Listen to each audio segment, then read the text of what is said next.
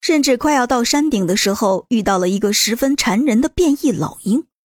老鹰在空中不停地对萧然进行骚扰，萧然抓住机会，直接将石头狠狠地扔出去，正中老鹰脑门等老鹰落下来的时候，他又是对他一顿狂啃啊！到了山顶，眼前的一幕让几个人都满是震惊。这，宋菲儿不禁惊叹起来。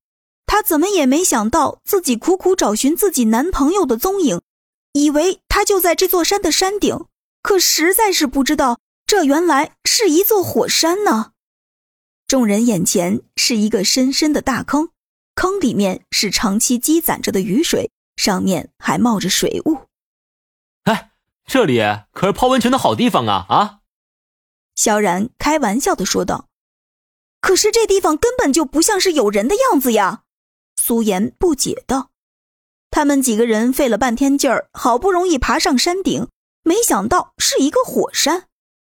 可是他留的标记就是在这里呀，不可能不对的。”说着说着，宋菲儿的情绪好像有些激动。如果她男朋友真的遇难了，那他们所有人都没有解救基因的办法了。哎，不着急，不着急。说不定呀，你男朋友他在山顶上还留下了什么标记呢？我们再好好找找吧。苏颜赶紧说道。说完，几个人都非常配合的在山顶附近寻找有没有标记。他们一起这样做，全都是为了萧然和宋菲儿两人的安危。你们快看！夏清心在不远处举起手来喊道，手中拿个类似于小本本的东西。宋菲儿赶紧跑了过去。因为这可能是她男朋友留在这里的唯一一件标记了。你先看看完了再告诉我们里面的内容是什么。夏清新很礼貌地把本子递给了宋菲儿，迅速地翻开那个笔记本。宋菲儿激动地说道：“ 这是我男朋友的字迹。有了这本笔记本，就能说明这个生物科学家应该是故意把他留在这里的，说明啊，他人应该没事儿。”上面都写了什么？萧然好奇的问道。